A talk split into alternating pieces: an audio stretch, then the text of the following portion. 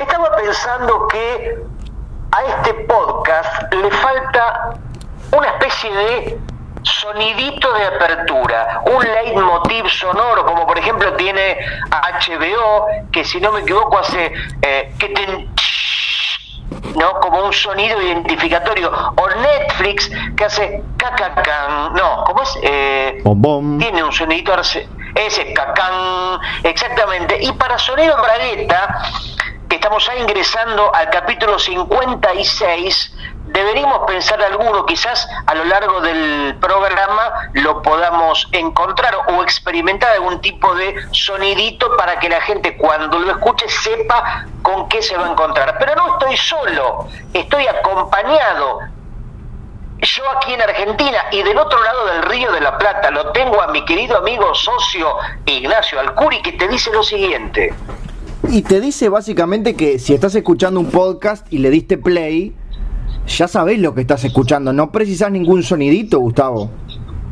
Perdón, yo a veces escucho podcast sin saber de qué se van a tratar, por alguna recomendación, por algún tipo, o porque te llama la atención el título y bueno, y te aventuras a lo desconocido. Bien, y en ese caso, ¿qué te importa el sonidito? Eh, bueno, pero es una forma de identificar. Viste que la gente, por ejemplo, por eso triunfan las bandas de covers, porque la gente quiere encontrarse con lo que ya conoce. Eso es verdad, por eso seguimos haciendo los mismos chistes de hace 56 programas. Efectivamente, porque yo supongo que lo peor que puede sucederle a la especie humana es el temor a lo desconocido. Por eso funcionan tan bien el café con leche con tres medialunas. Bueno, sí, aunque estuve repasando por razones que no vienen al caso, eh, parte de tu material referido a cada vez que venís al Uruguay y tenés una obsesión porque se ve que cada vez que pedís una media luna acá en Uruguay te traen algo distinto. No, bueno, eso me ha sucedido. Le contamos a la gente para contextualizar que estoy preparando un libro de historietas sobre la cultura uruguaya y el querido Nacho Alcuri está como un poco diseñador, editor, compaginador, así que lo que dice tiene que ver con el material que estuvo, que a veces uno mismo cuando recopila su material se encuentra con cosas que se había olvidado que había hecho, ¿no es cierto? Sí, señor, o eso, o, o también como hablamos del leitmotiv de los sonidos, hay leitmotiv del humor. En mi caso, en una época estaba Cory Feldman, bueno, estaba ir al baño a hacer caca, estaba la, la primera cita, y en tu caso hay una obsesión casi malsana con la medialuna uruguaya. Es que lo mismo pasa o pasaba en mis primeros viajes a Montevideo cuando no tenía clara la nomenclatura, las equivalencias, qué cosa era en Argentina y en Montevideo. Por ejemplo, vos pedías un cortado y muchos no entendían. Un cortado en jarrita son conceptos que por ahí en Montevideo, en, Uruguay no están tan extendidos y acá son moneda corriente. Y con la media luna, lo que me pasó, recuerdo, es que pedí una media luna pensando en el formato argentino, ¿no? Del croissant, la media luna tipo factura individual individual. Y me trajeron una gran media lunota caliente con jamón y queso. Y yo no quería eso. ¿Pero y no te gustó? No, estaba riquísima, después lo agradecí, pero mm, digamos, yo estaba, digamos, que recuerdo que era una mañana, para un desayuno, lo, lo, el jamón y el queso me parece que era más para otro horario, este, y le pedí un café, un cortado, en jarrito con una media luna, cuando le, en Jarrito me repreguntó, como no sabiendo de qué se trataba, este, y me trajo una media luna con jamón y queso muy grande y muy rica. Bien, por lo menos no pediste un cortado y te trajeron, no sé, un, un suicida adolescente.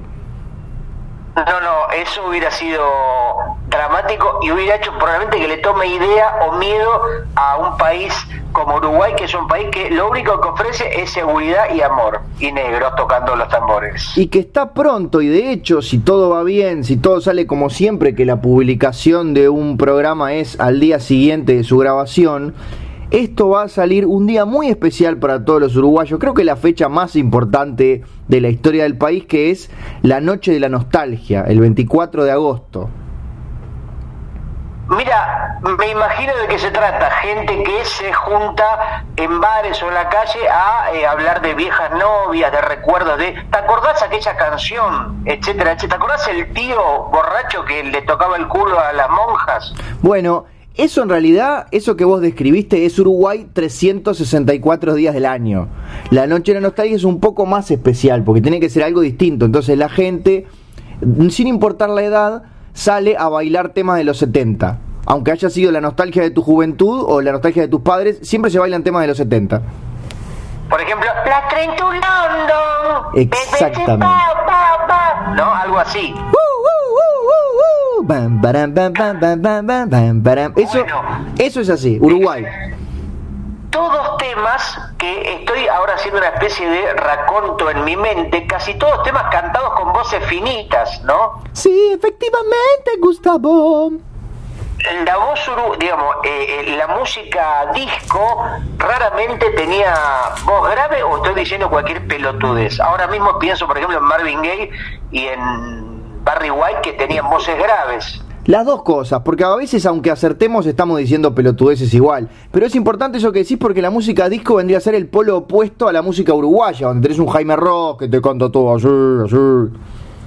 Claro, bueno, está muy mal vista la voz finita, ¿no? En, la música rioplatense, en la música uruguaya, el cantante con voz finita es sospechado de algún crimen o alguna especie de cosa completamente sí, ilegal. Hay una sola excepción que es el zurdo Besio, eh, que es el que canta con Jaime Amor Profundo.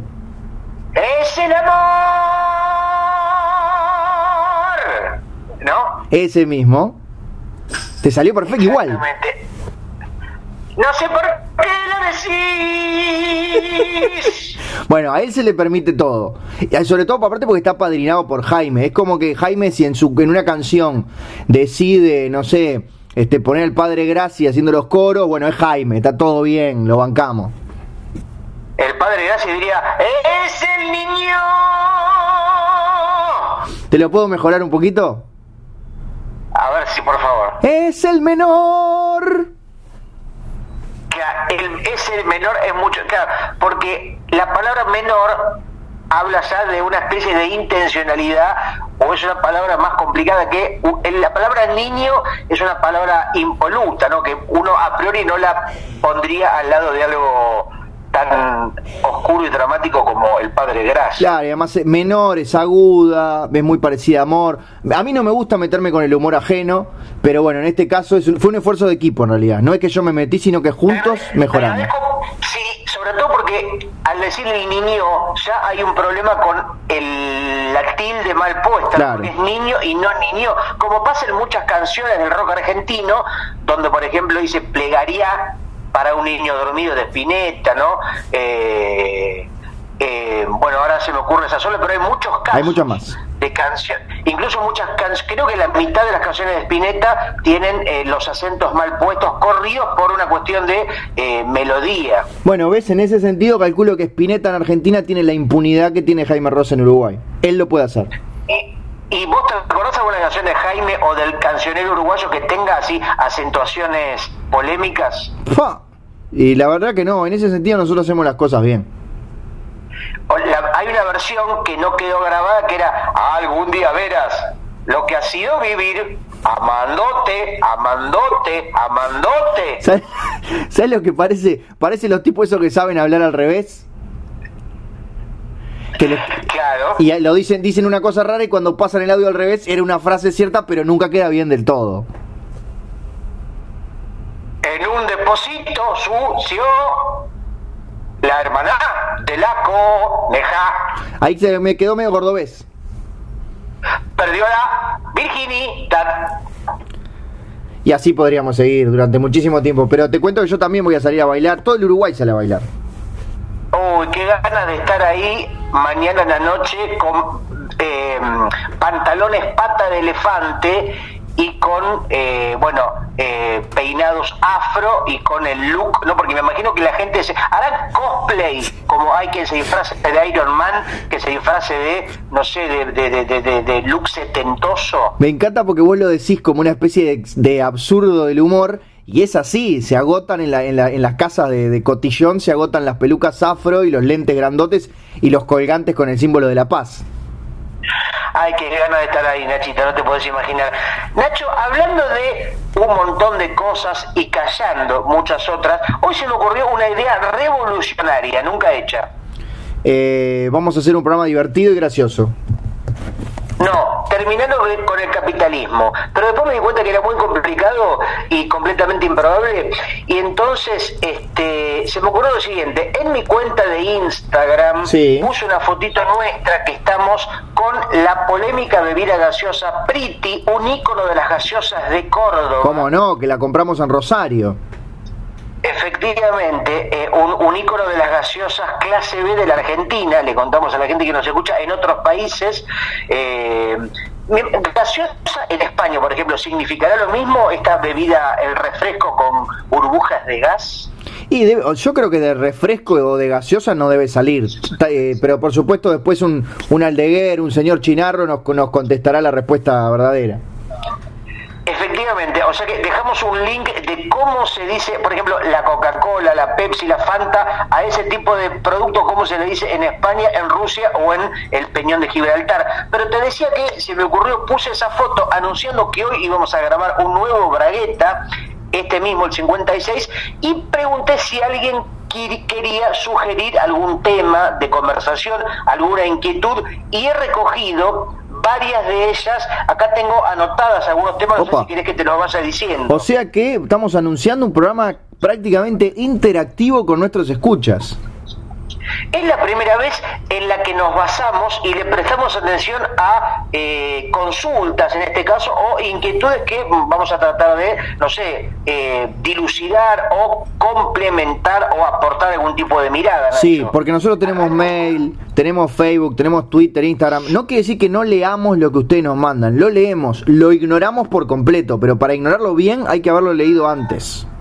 Más o menos, a veces se le da cierta importancia o una especie de eh, seguimiento. Mira, por ejemplo, eh, un personaje llamado Lolo.cao dice, pregunta, que hablemos de la nueva generación de Marvel, que según él es una mierda. ¿Qué tenés para decir de la nueva generación de Marvel Comics? Yo creo que está al mismo nivel de la generación anterior, o sea, es una mierda, claramente. Recordemos que Marvel es un poco la creación, los personajes de Stan Lee, eh, los Cuatro Fantásticos, etcétera. Sí, bueno, al lado había gente como Jack Kirby, ¿no? Que vale la pena nombrarlo porque era la otra mitad de la creación. Jack Kirby, una especie de, bueno, el factotum gráfico, ¿no? Dibujante que, influyó a muchísimos dibujantes de, de, bueno, de los últimos 40 años, podemos decir. Sí, totalmente. Y lo que tenía, como el, como el viejo pillo de Stan Lee, era muy autobombo, ¿viste? Era, le gustaba ir a los programas de chimentos y hablar de las cosas que hacía. siempre se olvidaba de la otra mitad, se olvidaba del tipo que había que había co, co, creado esos personajes y ya, eh, Jack Kirby en un momento se fue a la mierda, se fue a DC, creó un montón de cosas interesantes demostrando que no necesitaba Stan Lee para hacer buenos personajes. Ahora, lo curioso, no sé si, eh, digo, se me ocurre pensar que eh, uno habla de Marvel, que tiene un montón de años y sigue estando al palo, por lo menos en el mundo del cine, del entretenimiento, y los personajes más representativos, por lo menos para la gente que no es eh, son personajes que tienen 40 años o más, el hombre araña, Iron Man, Hulk, digamos, no, no aparecen personajes recientes, por lo menos en el imaginario global. Es muy cierto lo que está diciendo, hay muy pocas excepciones. La mayoría de los personajes de DC, por ejemplo, eh, están directamente creados o son variaciones de personajes creados en los 40. En el caso de Marvel, están, son en, en su gran mayoría personajes creados en la década del 60. ¿Y cómo hacen o cómo puede suceder o por qué, mejor dicho, todavía siguen siendo vigentes y relevantes personajes, como vos decís, que tienen muchas décadas, como, eh, bueno, los Cuatro Fantásticos, el Hombre Araña, eh, que están pensados con otra cabeza, con otra mm, con otro criterio, con otra mirada, otra época cultural. ¿Por qué siguen siendo vigentes y no porque los personajes nuevos los quieren esconder o por qué sucede esto? Creo que el lector de, cómics del mainstream estadounidense es muy conservador y sigue siempre los mismos títulos. En algún momento cambió, lo más nuevo, ponerle la popularidad de los X-Men, que es de los 80. Pero entonces, cuando surge un personaje nuevo de ese cómics o de Marvel, nunca le va tan bien. Y entonces los tipos que, que sacan las revistas dicen, yo preciso hacer más plata. Entonces, ¿qué hago? Hago un séptimo título de Spider-Man, un tercer título de Superman, y así siguen como el refuerzo positivo de siempre los mismos personajes. Y ahora consejos para, por ejemplo, el guionista de superhéroes novato o el dibujante que dice quiero ser un personaje para mandárselo a la gente de DC, a la gente de Marvel y que sea el nuevo Batman, un personaje que pueda conquistar la cultura popular. ¿Qué tiene que tener? Un buen traje, un buen origen, un buen enemigo. ¿Cuáles son los cuatro o cinco tópicos para que un personaje funcione? Creo que... por supuesto, ¿no? Sí, en este momento ya es, importante que tenga un viso de, que tenga originalidad, que se que tenga una diferenciación, si habláramos en términos de marketing. Para eso tiene que haber una combinación de factores nuevos, aunque sea en el tema de los poderes, del traje y especialmente de la galería de villanos y del tipo de aventuras que protagoniza. Ahora, si lo que querés es pegarla, hace esa historieta, pero publicala en otra editorial y quédate con los derechos, así cuando sale la película te llenas de dinero. Ahora, ¿podemos decir que una condición sine qua non para que un personaje, un superhéroe sea tal, es tener superpoderes? ¿Necesariamente un superhéroe tiene que tener superpoderes? Bueno, eso también es una linda discusión, porque hay como tres o cuatro características que tiene que haber alguna o tiene que estar inmerso dentro de un universo de superhéroes. Está, por ejemplo, ese tema de, luchar por la justicia, luchar contra supervillanos, el tener una identidad secreta, tener un traje colorido, tener superpoderes, pero en algunos casos se dan solamente alguna de esas. Entonces es una, es una discusión que tiene casi 140 años, Gustavo. Igual me sigue llamando la atención, mi querido Nacho, ¿no? ya hablando en una discusión de un nivel académico notable. Por supuesto. que los superpoderes, digamos, a lo largo de las décadas son más o menos siempre los mismos. Por lo menos yo he visto en películas, en historietas, el personaje que adivina pensamientos o que lee la mente muchísimas veces, la invisibilidad muchísimas veces, el tipo que saca rayos de los ojos muchísimas veces, la superfuerza muchísimas veces. Me parece que ahí están un poco vagos con el tema de pensar nuevos poderes. Sí, el, por el lado donde han aparecido más es por el lado de DC en la Legión de Superhéroes, que es un, es un grupo de, de superhéroes del futuro que como cada uno viene de un planeta distinto, cada planeta tiene su habilidad y como hay como 35 distintos, tiene que haber 35 poderes distintos y del lado de Marvel, porque el gato por acá me está tirando las cosas. Del lado de Marvel, los mutantes que este, tienen habilidades, todas son distintas entre sí, entonces como hay 100 mutantes, tiene que haber 100 habilidades entre sí. Te pido por favor que hables durante 20 segundos seguidos que tengo que matar al gato. Bueno, efectivamente, Nacho, me parece que es hora de pasar de tema mientras vos castigás a un felino que seguramente poco haya hecho para merecer semejante castigo, porque el felino es un animal que no hace las cosas a propósito. Hay una especie de guion, como de Truman Show, que le dice lo que tiene que hacer y él no es eh, propietario de su libre albedrío, que es el libre albedrío es el guion que tenemos nosotros cuando nacemos. Exactamente, exactamente está escrito de los ojos para adentro. O sea, por eso la gente no lo, podemos leer, pero de una forma muy extraña. Hay que meter los ojos para atrás. Nacho, te digo otro de los, otra de las consultas. Sí, quedó bien claro que respondimos la consulta, no nos fuimos por las ramas y nos dedicamos a nuestro público. Efectivamente. Mira, el Nolo, así se llama, dice que hablemos o que digamos nuestra opinión sobre lo efímera y confusa de la existencia cuál es nuestro propósito en la Tierra como especie y si es mejor la coca en base de vidrio. Bueno, escucho, toda la gente te está escuchando. Empecemos por lo efímera y confusa de la existencia. Bien, creo que debemos dejar un poquito de lado del individualismo y pensar que como, como organismo complejo que vendría a ser no solamente la especie humana, sino todo el planeta Tierra, somos como parte de células de, de una cosa muchísimo más grande. Entonces, pese a que tenemos nuestra nuestra personalidad, nuestros pensamientos propios y a veces demasiado egoísmo, visto de muy lejos, visto por alguien que de repente es muchísimo más grande que nosotros, ve como la Tierra va cambiando y algunas células se reproducen más rápido que otras, como el ser humano, que terminamos siendo básicamente el tumor del planeta. Efectivamente, eh, de hecho, eh, apareció hace poco una grabación donde Dios habla con el diablo Ajá. y Dios le dice al diablo, no sabes, estoy preocupado, me salió un tumor en la tierra. Y sabes de qué era ese tumor, éramos nosotros, Nacho. ¿Vos te parece hablar de esa forma tan despreciativa de la, de la raza humana?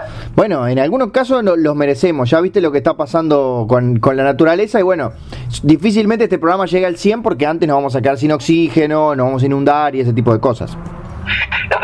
La especie humana, uno dice, uy, el hombre está hace millones de años, pero para Dios es cinco minutos. O sea, es como la vida de una mosca, ¿entendés? O sea, son, eh, digamos, eh, en términos cuantitativos es un pedo.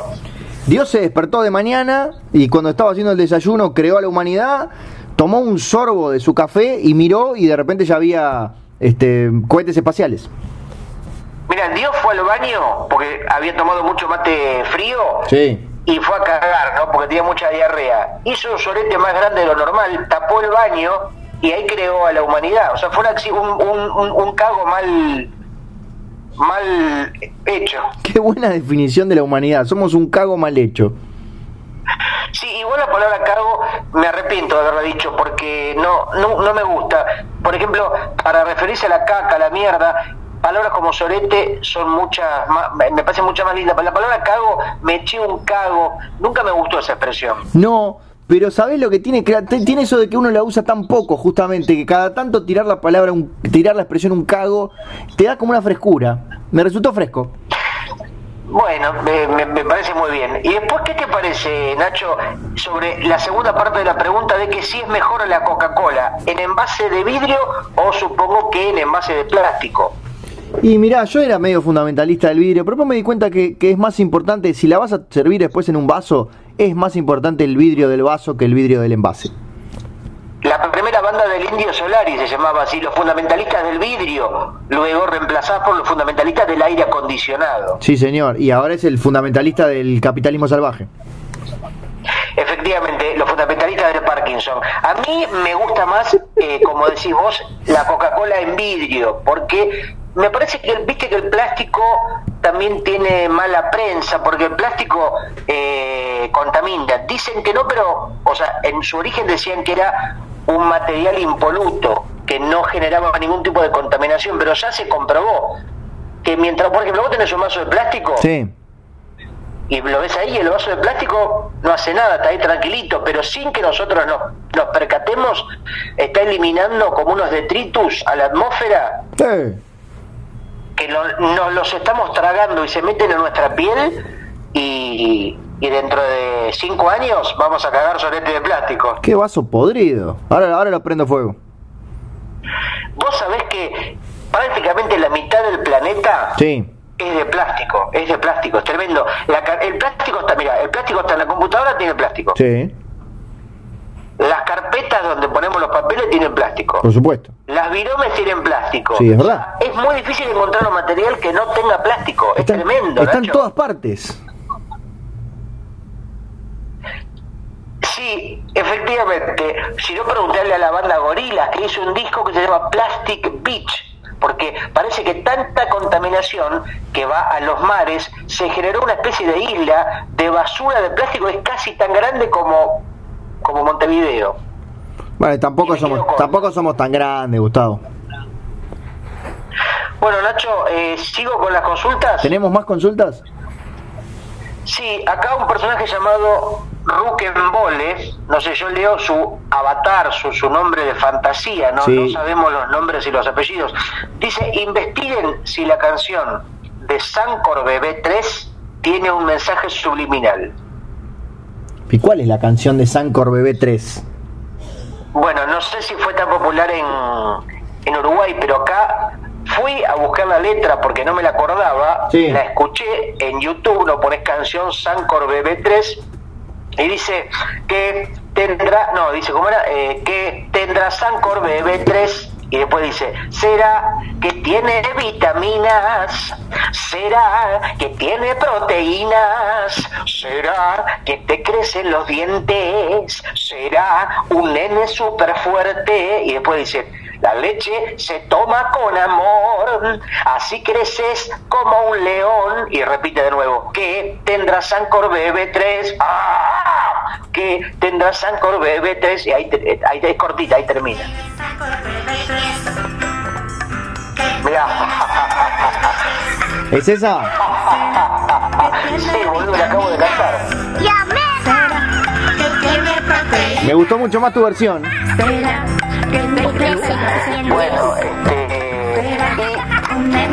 Muy parecido a mi ahijado, uno de los niños que baila en el video. porque la, la, canción parte de preguntas, ¿no? Dice, ¿qué tendrá? Es como la de Enrique Maravilla, ¿qué tendrá ese petizo? En este caso, ¿qué tendrá Sancor? ¿no? Bueno, pero ya... es muy raro, porque una cuando te quieren vender un producto, por lo general, la gracia es que vos sepas qué es lo que tiene, no que te preguntes, y más cuando es algo que es para un bebé, ¿tendrá arsénico?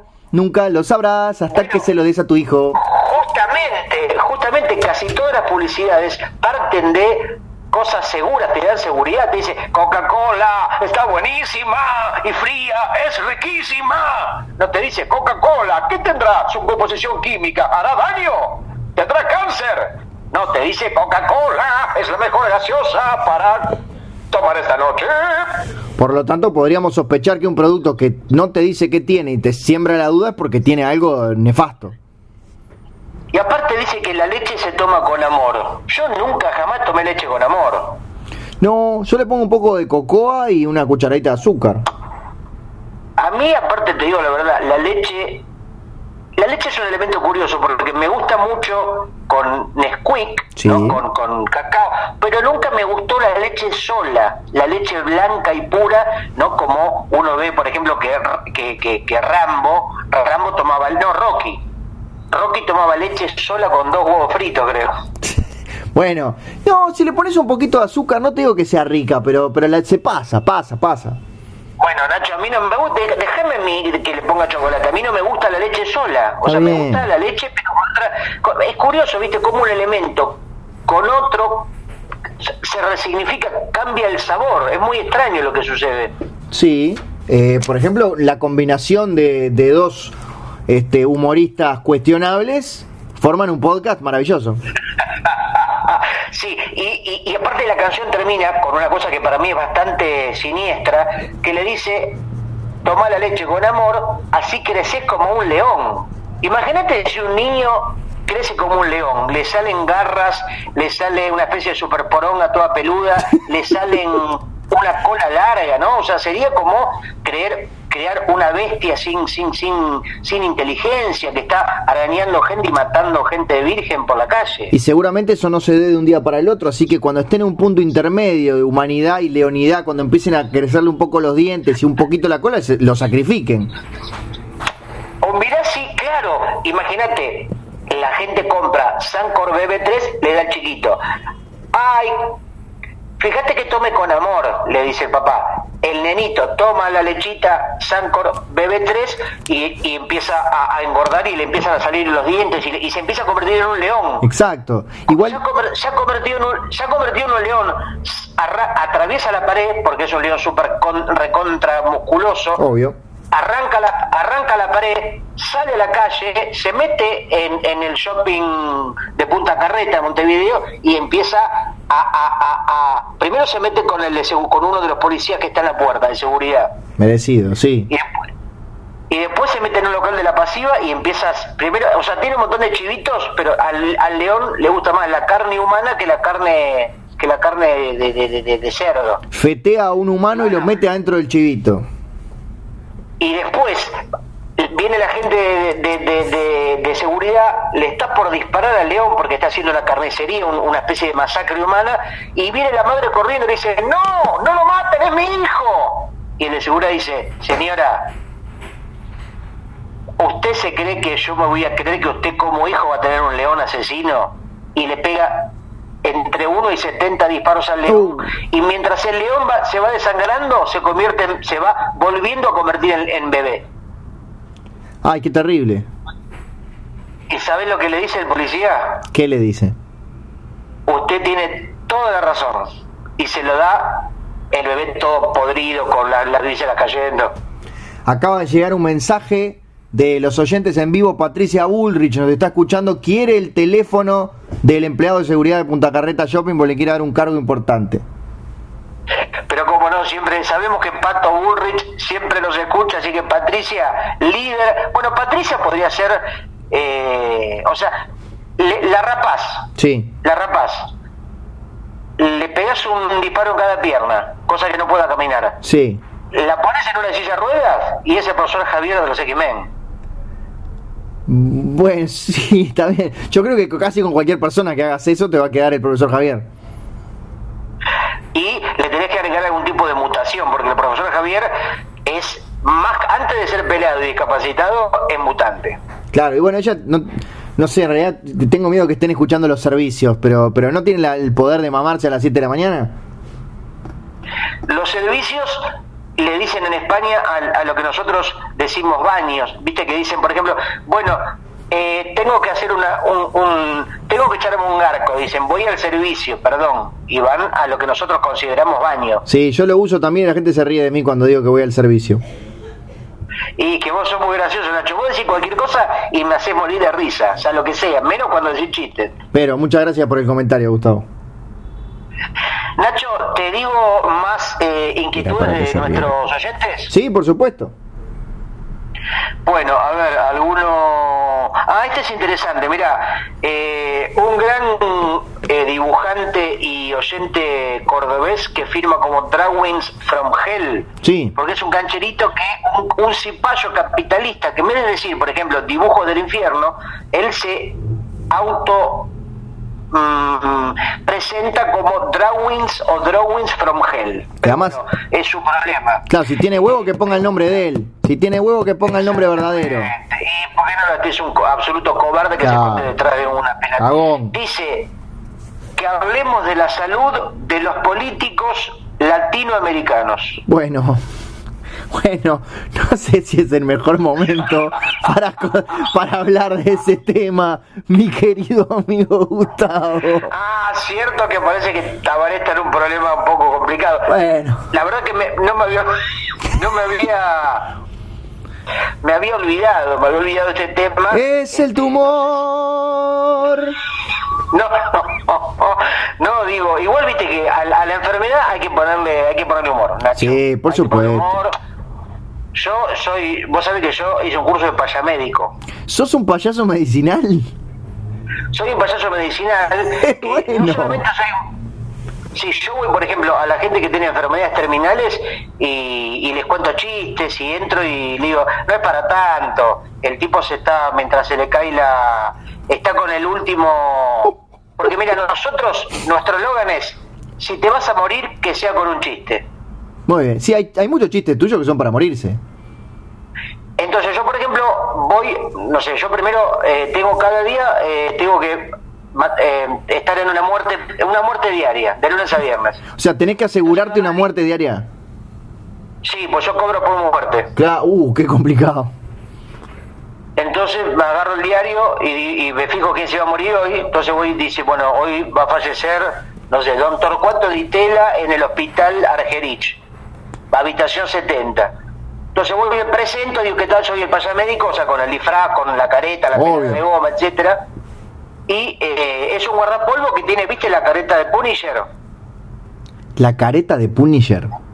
Eh, el eslogan, que La- tiene como un, una calavera. Una calavera en el pecho. Sí, está bien, es- calavera, está es un, bien. Un, guarda, un guardapolvo negro. Sí. Es una careta. Imagínate una mezcla de Punisher con piñón fijo. Qué raro, es como la parca. De hecho, me dicen Punisher fijo. Bueno, no sé si está bueno ver que sea lo último que veas antes de morirte. Entonces entro al, al hospital y digo, ¿qué tal? Soy el payamédico, vengo a ver al doctor Torcuato, Torcuato Reitera. Sí, sí, habitación 70.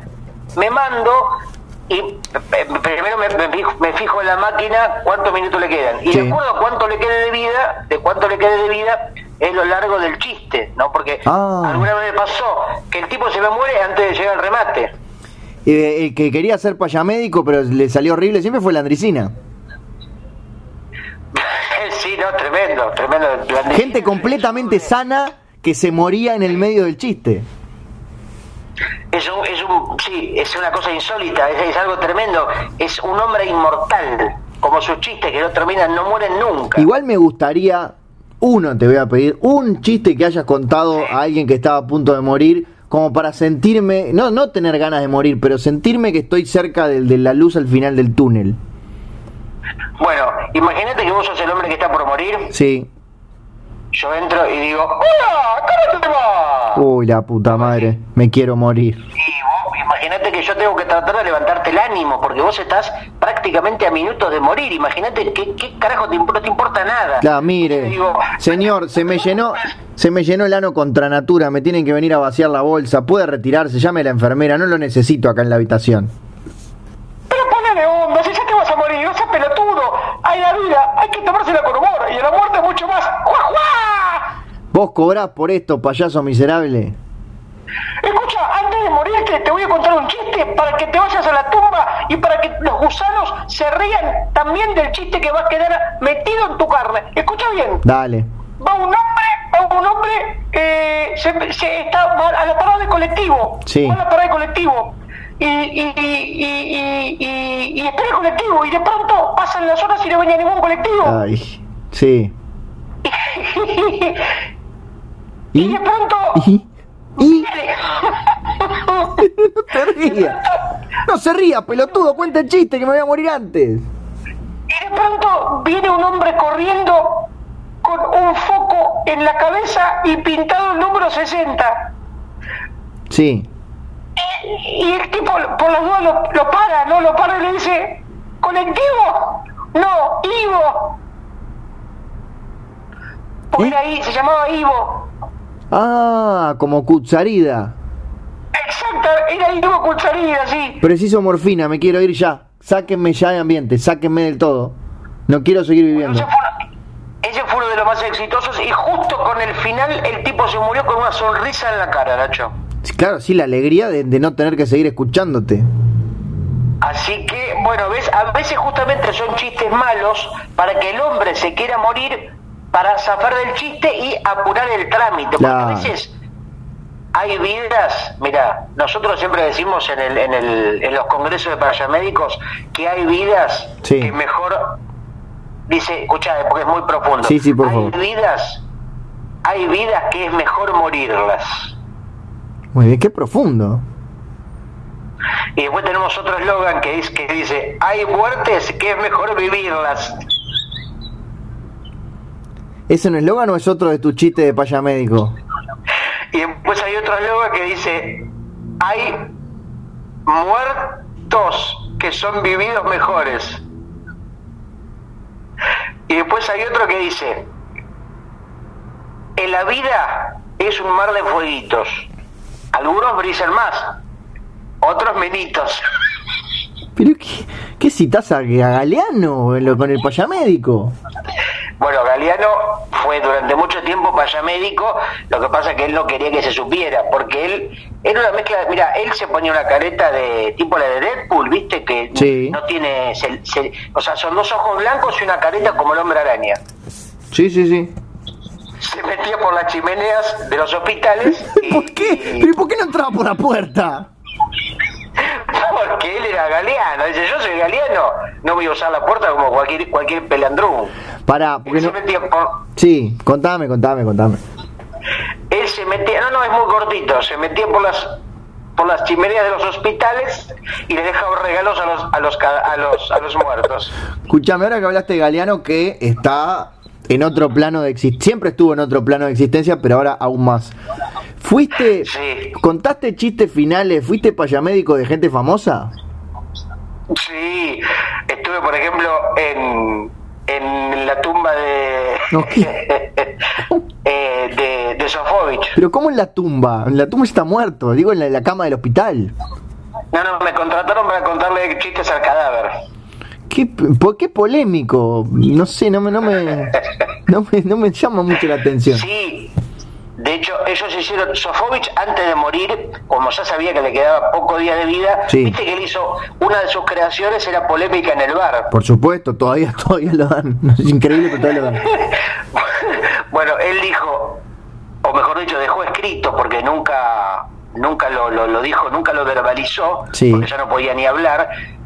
Dejó escrita lo que sería su próxima su próxima ficción televisiva, que era Polémica en el Cementerio. No sé si tiene el mismo punch. donde justamente se hablaban de los temas de actualidad, pero en un ambiente no con coronas, féretros, eh, bueno, velando gente, ¿no? Con Jorge Coronas. Humor- un, un poco de humor más amargo, más amargo ¿no? y bueno, y, y, y nunca se llegó a hacer porque, porque el gordo Porcel se lo arrebató y dijo, lo voy a hacer yo. Claro, porque se murió mucho antes. Cuando, lo iba a hacer Jorge Porcel, murió él también. Claro. Y después lo arrebató... Eh, Pepe Parada. Pepe Parada, que también se murió. O sea, tuvo mucha mala suerte. Ese guion, esa carpeta fue pasando, se fue siendo robada y cada vez que era robada la persona moría. pensando en eso, ¿queda alguien vivo de toda esa generación de, de, misóginos del, del, Café Concert? Y está Cacho Castaña, pero más, más vinculado a la música. Sí, más vinculado a la muerte, porque creo que está internado de nuevo. pero aún con vida. Bueno, me hagas ahora que mañana tengo que ir a, ver a Cacho a contar un chiste. Uh, ¿cómo va a ser mañana la de Cacho? Primicia total. Estoy pensando, todavía estoy pensando el chiste que le tengo que contar. No sé cuál, cuál le puedo contar a Cacho. Me parece que va a tener que ser uno cortito, Gustavo. Sí, va a ser uno, uno tipo, ¿qué le dijo una verdura a la otra? ¿Qué le dijo una verdura a la otra, Gustavo? ¿Qué hace Elga?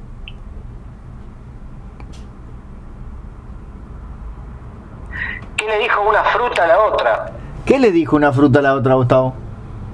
¡Qué frío! ¡Tuya! ¿Eh? ¿Qué le dijo? ¡Pero no entendí! Claro, porque era una frutilla. ¿Pero qué no tiene que ver? Y hacía frío, entonces mezcla frío con frutilla y te da frío tuya. ¿Qué frío? Es más gráfico. Claro, sí, no, está bien, tenés que, tenés que verlo dibujado. Yo porque a veces, a veces llevo, llevo pelo una, una pantalla y los, los, chistes tienen imágenes también. Ahora, ahora estás para eso, ahora estás para, para dibujar en vivo. Exactamente, porque yo esto es una superproducción. No es que, lo que pasa es que esto vale plata también, o sea, no es que es una cosa por amor al arte, no es como la leche Sancor BB3 que la tomo con amor. Yo esto es todo por dinero. A ver, nosotros por menos de mil dólares no nos, no nos levantamos de la cama, Gustavo, esto es así. Yo por menos de mil dólares no muevo un pelo. La otra vez se incendió el edificio y los bomberos diciendo, salga por favor, si no hay plata no me levanto. Bueno, hicieron una vaquita entre todos los bomberos, juntaron 750 dólares. Le dije que no, me tengo quemadura de tercer grado en las piernas y eso, pero, pero cumplí con lo, con, con lo que realmente creo. Efectivamente, Nacho, y vos sabés que por cero plata gratis tampoco muevo un pelo, porque los pelos no, no, uno no los puede mover, ¿viste? Vos hacer ejercicio, poner el brazo extendido y tratar de mover un pelo. Lo estoy haciendo en este momento. Es imposible, porque el pelo no, no, o sea, el cerebro no controla el pelo. No, pero, pero si te viene esa cosa como de escalofrío, como de piel de gallina, se mueven y quedan paradictos. Sí, pero no lo decidís vos. Yo estoy diciendo de que la mente, que la ah. voluntad mueva los pelos. O ah. sea que eso lo puede... Bueno, ese podría ser un, nuevo poder de Marvel. Mover los pelos.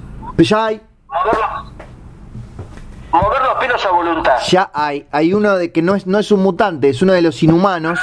Y de hecho apareció en la, apareció en la serie de televisión esta que duró seis capítulos y que, todo el mundo dice que es espantosa, que era creo que se llamaba Medusa, si no me equivoco, que tenía los pelos rojos y, y los movía a voluntad.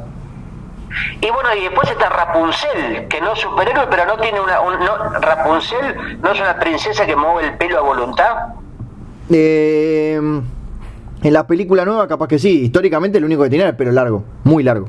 Ah, yo pensé que era pelo largo y que lo usaba como una especie de tentáculo, que por ejemplo con el pelo iba a pagar la factura de gas, etcétera. Para que me estoy buscando si si en la película de Disney, pero antes no, antes seguro que no. No sé, acá estoy viendo, estoy viendo canciones de, se llamaba Enredados o Enredada, no sé cómo era, Enredades. Eh... Ahora me imagino que yo no vi ninguna película de Rapunzel, pero tratándose de, con ese nombre me imagino que serán todos rap, ¿no? Rapunzel. Ahora se viene la nueva versión que es Trapunzel. claro, entonces dice, chiquita, soy de Disney, tengo todo el pelo largo, estoy en el castillo, vení a buscarme, sí, estoy aquí moviendo el ojete con el pelo largo, sí. porque hay que adaptarlo a los Claro. nuevos tiempos. ¿Pero eso fue rap o fue trap?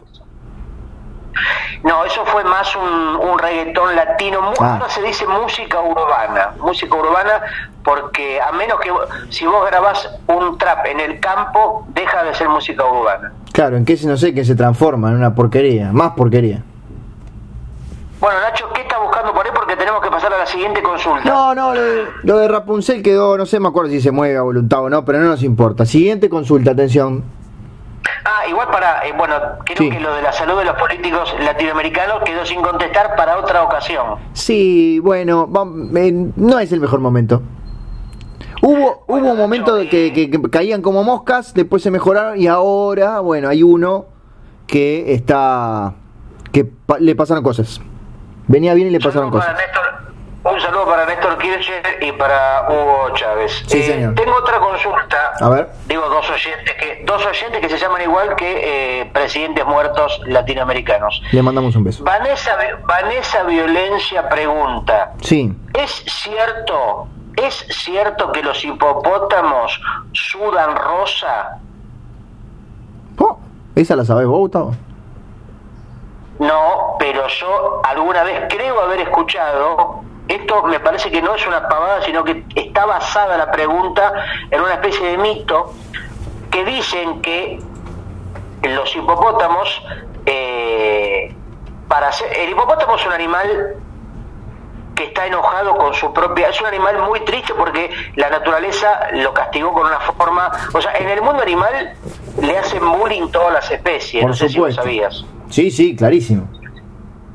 Porque viste que tiene una cara que no es muy no, no, no se podría decir que es un animal lindo.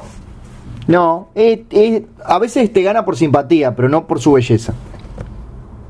Bueno, entonces lo que dice este mito es que eh, de noche él va a correr mucho, Sí, no hace ejercicio para transpirar, pero en vez de transpirar lo que sería sudor natural, transparente, eh, parece que transpira una especie de líquido rosa fluo que Ajá. de noche genera una especie de espectáculo muy bonito para contrarrestar tanta fealdad. Te da como un espectáculo nocturno. muy interesante tu respuesta, Gustavo.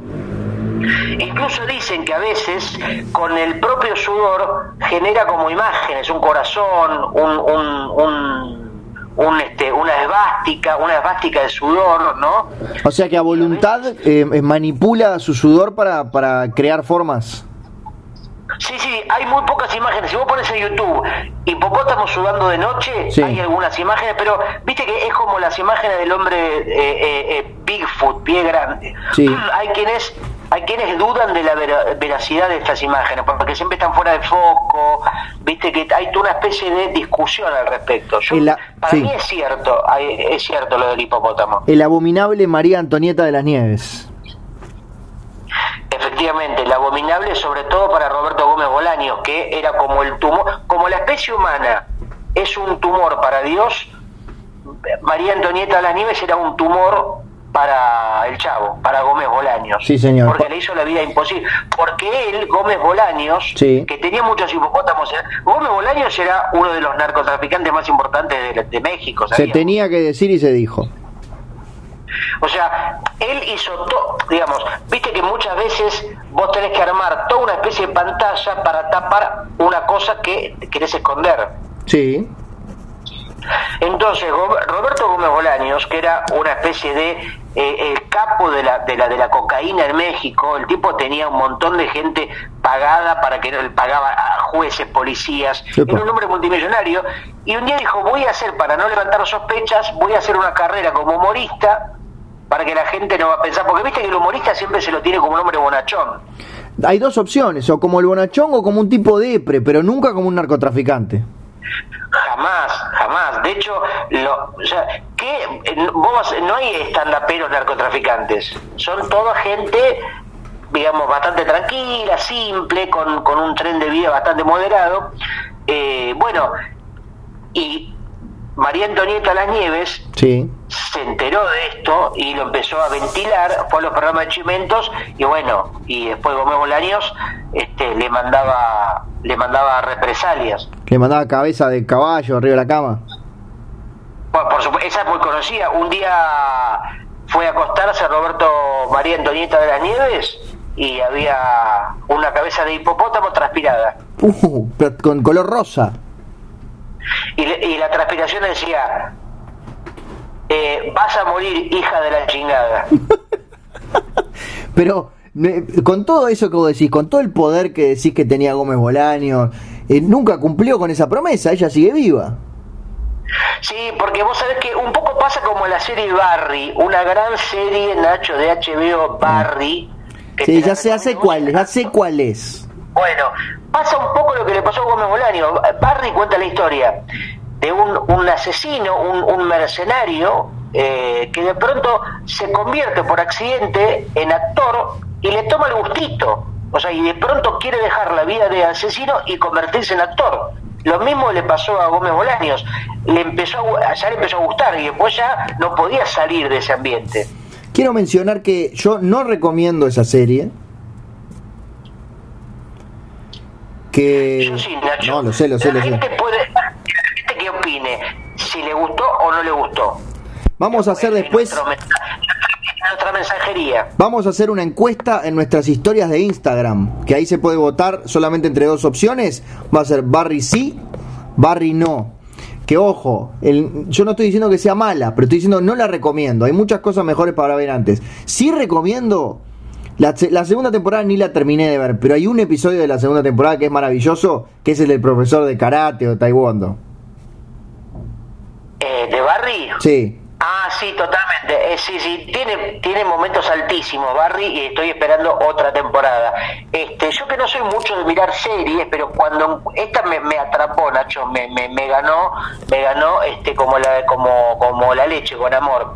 Eh, no, yo sabés que te quiero recomendar Eh, una serie que se llama Years and Years. Sí, la, Años y años. la tengo para ver y la voy a reseñar en la radio en breve, pero está, está como en lista de espera.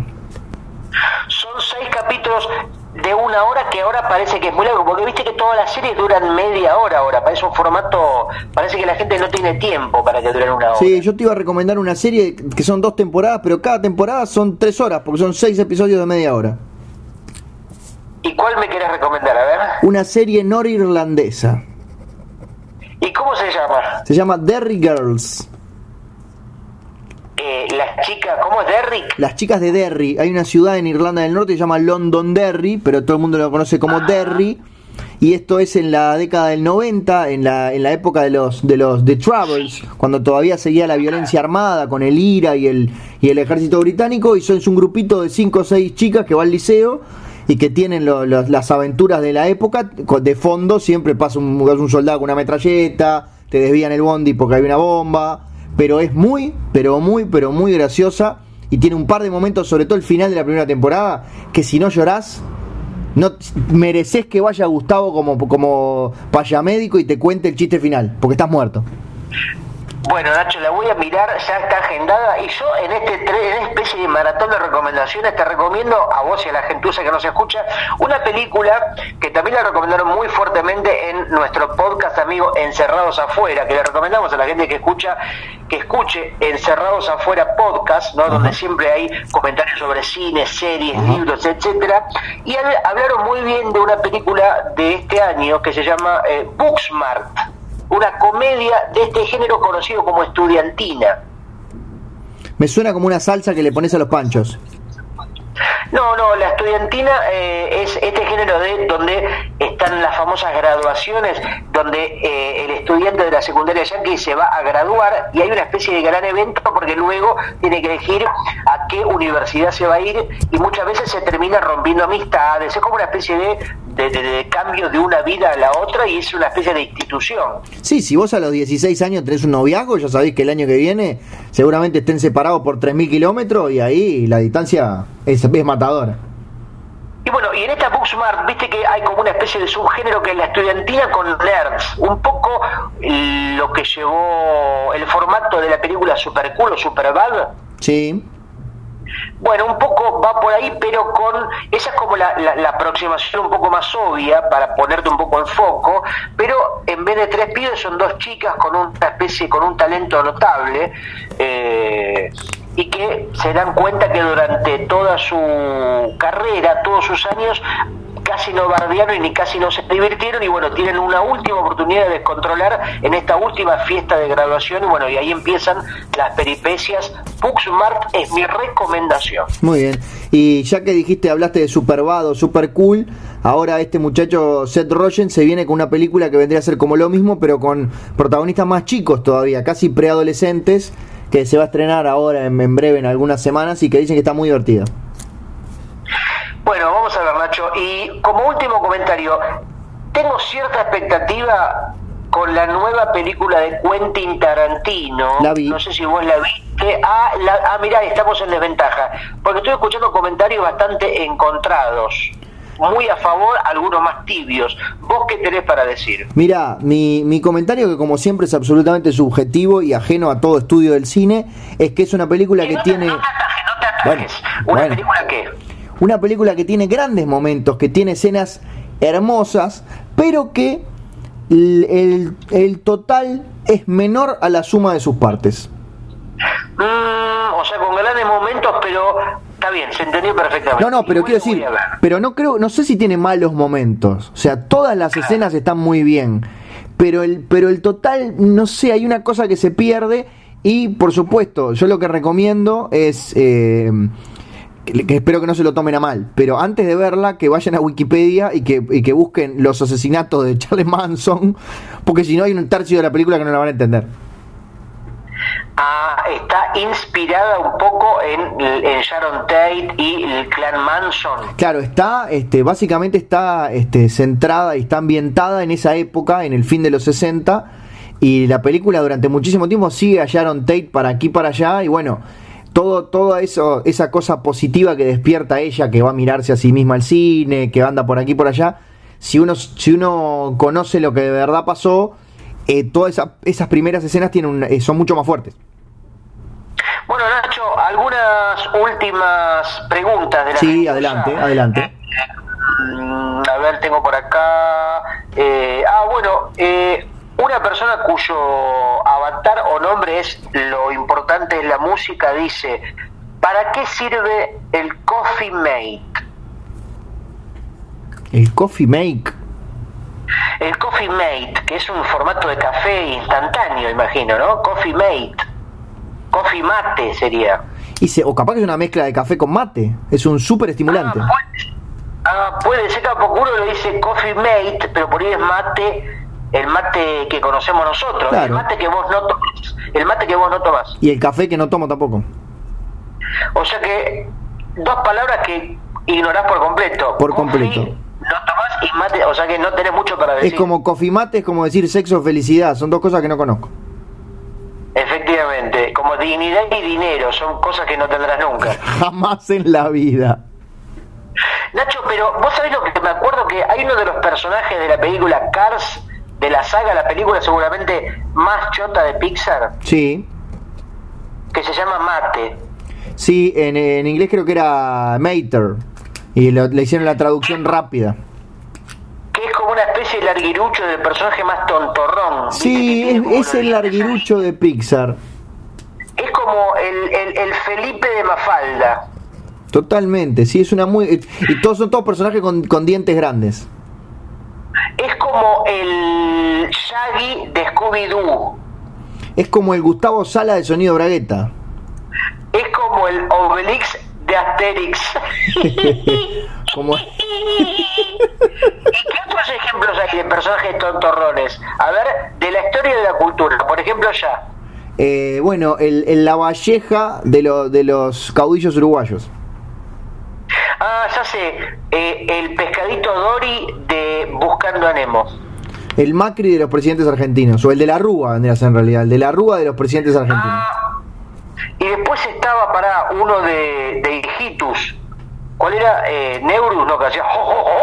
No, ese era Neurus. Acá no los daban. Ah, pero no me digas que en Uruguay no conocen a Hijitus y a toda su, fa- su, su, su personaje. Muy poquititos. Muy bueno, que hablaba como... Era como... Me gustan esas series como los pitufos que desarrollan un léxico, ¿viste? Pitufos era el idioma pitufo que hablaba de pitufar, de que me pitufaste. Claro, vení, pitufame la pitufa, vos, pitufa de las mil pitufas. Exactamente. Eh, al algún día sabrá lo que es pitufar, cantaba Jaime Ross Pitufo en aquella famosa canción. Uh, qué lindo, qué lindo el pitufo Jaime Ross. El pitufo Jaime, sí. Un pitufo con voz finita, porque los pitufos, no, al ser tan chiquititos, no tenían caja torácica para pelar esa voz, o sea, era voz típica de Uruguay. Ahora, pe- perdón que me, que me haya quedado con esa imagen tan linda. El pitufo Jaime Ross no podía usar sombrerito, porque la gracia es que se le viera la calva. Bueno, es que los, los pitufos, ¿por qué te crees que usan sombrero? Son todos pelados. Porque son todos pelados y, y porque tienen un gran complejo. Claro. Y aparte, vos sabés que acá hay casos emblemáticos de famosos que hicieron tratamientos capilares, como Lito Vital, etcétera, y luego le hacen la publicidad. Pero la aldea Pitufa no tenía ningún ninguno de estos médicos especializados. Qué triste. El día que vaya un, uno de estos eh, médicos con, con- con programas para, para la calvicie, se llena de plata. Por supuesto. Se hace, pitufillonario. O se llena de, eh, no sé cuál es la moneda que utilizan los pitufos. Bueno, se llena. Tenemos que pensar en un producto que para ellos valga mucho. Se llena de zarzaparrilla. Bueno, me gusta mucho también, estaba diciendo que me gustan mucho los personajes donde, o las series donde hay juegos lingüísticos, por ejemplo, decían, los pitufos sí, eh, en el Chavo eran todos los personajes con CH, Chon, Pirachi, Moltrufia, Chespirito, y en Hijitus eran todos con U, Neurus, Pichichus, eh, Hijitus, etcétera, ¿no? Atiojitus, Pipius, No, me parece que, me parece que no era así, pero bueno, no importa. No, y pará, y me estaba, estaba pensando de qué lindas son las ideas donde algunos, algunos mundos de ficción tienen su propia moneda, como los patodólares. Sí, señor. Y, y en- hay un, capítulo recordado en el que llegan a un lugar que no tenían sus monedas y lo que hacen es que, que crearles una moneda nueva que eran las, las chapitas de las botellas, las corcholatas. En serio, qué lindo, qué, buena, qué buenas ideas económicas, ¿no? Para adaptar al mundo real. No, pero que era muy genial porque en realidad terminaba siendo una especie de crítica solapada del capitalismo porque el reino de Trulala, que no conocía el dinero, y, y Rico MacPato no podía creer que no conociera el dinero, terminaba arruinado por la corcholata. Ah, pero Trulala es de, es de Hijitus, no es de Pato Donald. Sí, pero me parece que era así porque era como una, una joda Shangri-La. Déjame buscar Pato Aventuras Trulala. Ah, porque era Patolandia el, el, el nombre de la del lugar donde vivían los patos, ¿no? El, el, el, el mundo de patos creado por, por Karl Barks, ¿no? Por Walt Disney. O Karl Barks fue el, el autor de casi todo el mundo pato, ¿no? De los, de los patos Él emblemáticos era el capo de las, de las historietas, era el famoso dibujante bueno. Exactamente, qué lindas las historias de, de- El otro día estaba pensando o, o intenté hacer imitaciones del pato Donald y qué, qué difícil que es, ¿no? Cómo envidio a la gente que sabe hacer la voz, la voz de los dibujos animados del pato Donald. ¿no? Sí, perdón, quiero aclarar, era Tralala, no Trulala. Trulala era la de, la de los argentinos. Claro, y si no me equivoco, también eso inspiró a la banda Trulala, es una banda de Córdoba, ¿no? una banda de cuarteto, puede ser Nacho Trulala.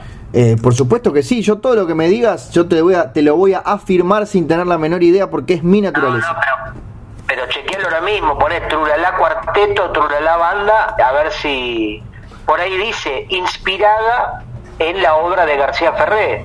Por ahí son, son capaz que hacen cuarteto donde las letras hablan de tipo, Bueno, ahí viene hijitos, ahí viene hijitos con la chacha, las empanadas, las empanadas, las empanadas de la chacha, viene hijitos y viene hijitos con el sombrero y el pichichus, hijitos, ahí viene hijitos y la jodaba a empezar, hijitos. Bueno, sí, este, llama Trulala y no, no, en Wikipedia no está la explicación, pero claramente es un levante. Ah, igual mezc- mezclé la chacha que es de un hice un crossover involuntario porque la chacha es de Patoruzú. Me encantaría un, un, un gran crossover de, de personajes argentinos de la historieta, todos juntos contra... Vuelven los, lo- los malos del Eternauta y lo tienen que combatir todos los personajes de la historieta argentina. Claro, como un quieren agarró a Roger Rabbit, pero a lo argentino, todas las franquicias argentinas, este, los man, todos los, es buena, ¿eh? es, es linda idea, seguramente Mañana se la presentamos a Lucrecia Martel, a ver si quiere hacer la película. Hoy, en realidad, si Nick nos está escuchando, ya nos robó la idea. Si Nick, si Nick Loretti decís. No, Nick, Nick, Nick. Ah, vos dijiste Nick. Para mí el único Nick es Nicanor Loretti, nuestro amigo, Tenés razón. con el que hicimos un corto que se está editando hace meses, Nacho, pero cada vez que tengo una novedad me dice, no, ya está casi listo, están poniendo el color, están poniendo, están poniendo los títulos. Pero se bueno, edita cuadro a cuadro, se está editando cuadro a cuadro. Pero viste que el mundo del cine tiene unos tiempos que son... Sí. Tenés que tener una paciencia. A mí me contaron que es porque que está todo grabado, está todo perfecto, pero de manera digital hay que, hay que remover tus pezones porque parece que ese día hacía frío y está marcado en todas las remeras. Bueno, pues es un homenaje al Batman de Joel Schumacher. Sí, pero no, queremos que el, que el corto sea apto para todo público. Bueno, Nacho, este, ¿tengo alguna consulta más o, o tenés algo más interesante para decir? Eh, si tenés alguna, podemos hacer con, una- con las que quedan, podemos hacerlo tipo metralleta, respuesta rápida y a la siguiente. Porque ya estamos Bueno, pasados. Eh, Jassy Darkness pregunta, o mejor dicho, dice solamente gente que muerde como tema. Bueno, sí, este, Luis Suárez, el delantero uruguayo. Siguiente. Mike Tyson, que le... Bueno, pero Ah, bueno, madre, uno- quería decir una frase. No, no, no, digo... y después el canibalismo. O sea, gente que muerde creo que es toda, porque si no, si no, si no mordés te morís. Cierto, y acá en Uruguay, aparte de eso, tenemos sobrada muestra de gente que muerde a otra gente. Pero digo, perdón, vos decís gente que muerde como si únicamente mordieras carne humana. Y vos, vos que se te comes un pedazo, hasta siendo vegano, los veganos también muerden. Es horrible Porque eso. si vos comés una remolacha la tenés que morder, o sea que si no mordés te morís. Para mí, si sos vegano y tenés los genitales bien puestos, te tenés que sacar todos los dientes. Bueno, Nacho, ¿alguna última consulta? Por ejemplo, eh, bueno, Rosana Candalice, Sí. escucha bien este nombre y este apellido, Rosana Candalice, eh, simplemente tiene esta, esta propuesta, apodos. No sé si querrá una opinión, si está en contra, si está a favor. O si quiere un apodo para ella. Ah, y, pero no sabemos nada eh, de Rosana Candalice. Eh, Y yo le diría La Roca. Perdón, no, le decimos que no se escandalice, ¿no? Porque Uh. segura- por ahí es una mujer que se escandaliza de todo. Eh, ve una cucaracha en su casa y se escandaliza. Ve un billete falso y se escandaliza.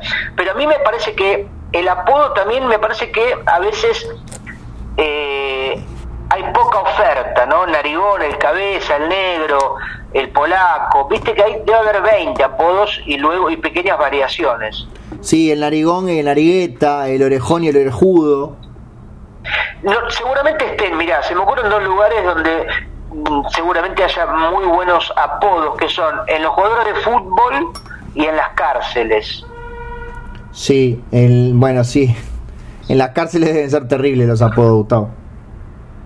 Pero viste que el, tumbero a veces es cuanto más peligroso es el, el, el- el personaje, cuanto más asesino, más dulce Es verdad. Acá tuvimos un, tuvimos un caso que se habían comido a uno, no sé, y no me acuerdo si era ese, y estaban, eran, pará porque esto, el- no me acuerdo el caso que le habían matado, ¿qué? pero eran el sapo y el cosita.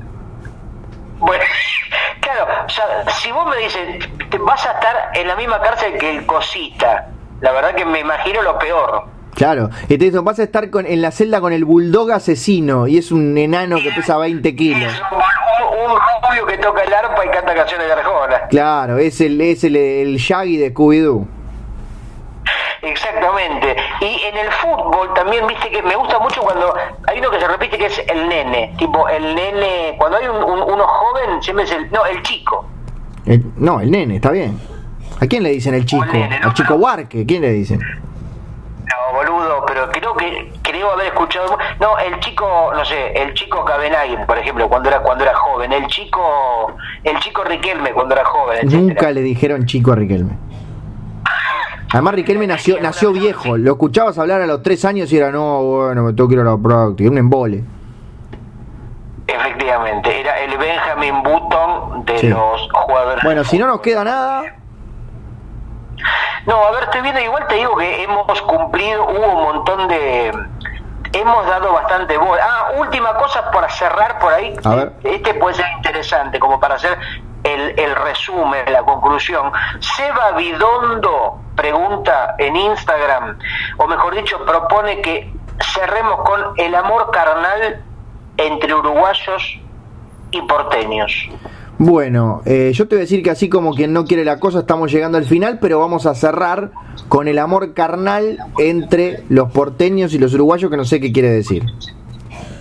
Yo se me ocurre decir lo siguiente, me imagino cuando leo de amor carnal, este, uno piensa en sexo violento, una cosa desenfrenada, pero para mí el amor carnal, yo me imagino una situación como Toy Story, donde los muñecos interactuaban, pero con una, una parrilla que cuando los humanos se van, eh, uh. empiezan a ver el chinchurín con el, con, el, con la morcilla, eh, el pollo con, uh. con, el, con, el, con el chorizo, ¿no? Un parrillín. Claro, un parrilla story donde dice, che, qué calor que hace acá, ¿no? Sí, que hace chorizo, vos porque estás siempre y a vos, te gusta estar siempre entre dos panes. No sé, habría que pensar chistes para que hablen entre los, los diferentes cortes de carne, ¿no? Ese sería no, pero se, se debería amar amor carnal.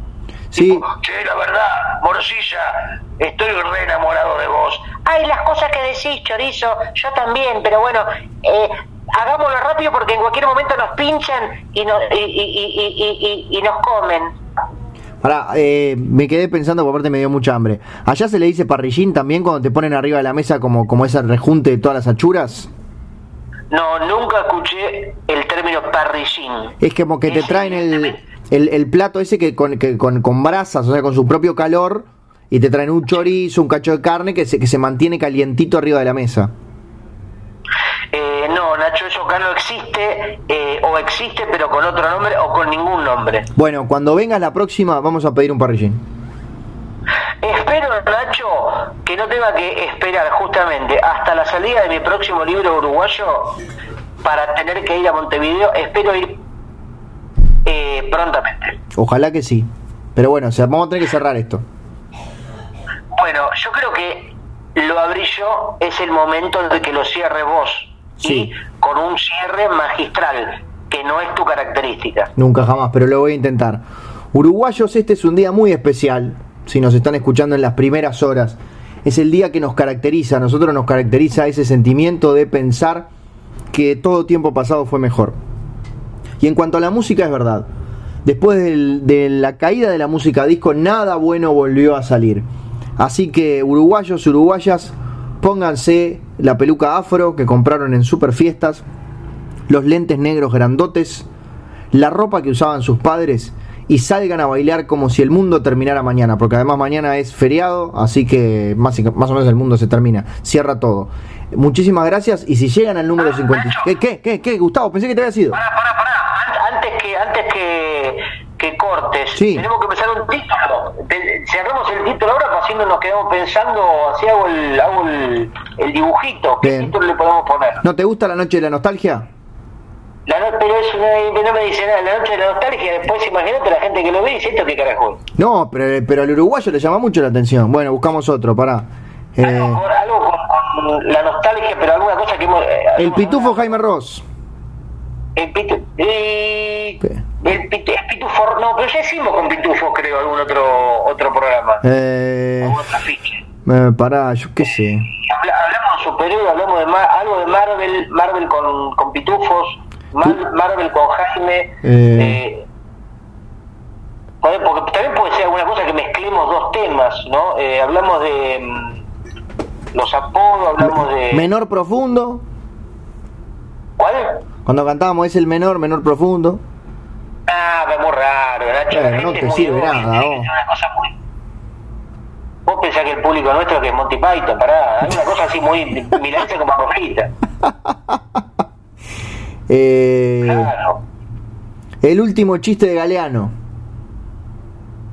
Ah, eso estaba bien, algo con los chistes, el chiste más largo del mundo. No, pero con el que es el último chiste, porque era el que, el que contaba el payamédico antes de morir. Ah, el, el último chiste, o los chistes de Galeano, el humor de Galeano, no. El payamédico cuenta hasta morir. El payamédico cuenta. Y por lo del pájaro canta hasta morir. Pero no, pero te estoy diciendo que la gente no tiene idea. Vos porque sos un hombre que tenés, tenés mucha lectura, pero ¿quién carajo sabe lo que es el pájaro canta hasta morir? Bueno, está bien. Bueno. ¿Qué es esto, boludo? El canal encuentro. Y bueno, ¿y por qué no le ponemos el, ulti- el último chiste de Galeano? Bueno, el último chiste de Galeano. Ah, perfecto, ahí está. Listo, no, ahora tiene que ese, el último chiste de Galeano. Listo, bueno, Nacho, cerra vos, no te molesto más, chao. Chao, Gustavo. Chao a todos ustedes. Salgan a bailar, pero si van a tomar alcohol, vuelan en un Uber. Esto fue el episodio número 56 de Sonido Bragueta. El último chiste de Galeano. Chau.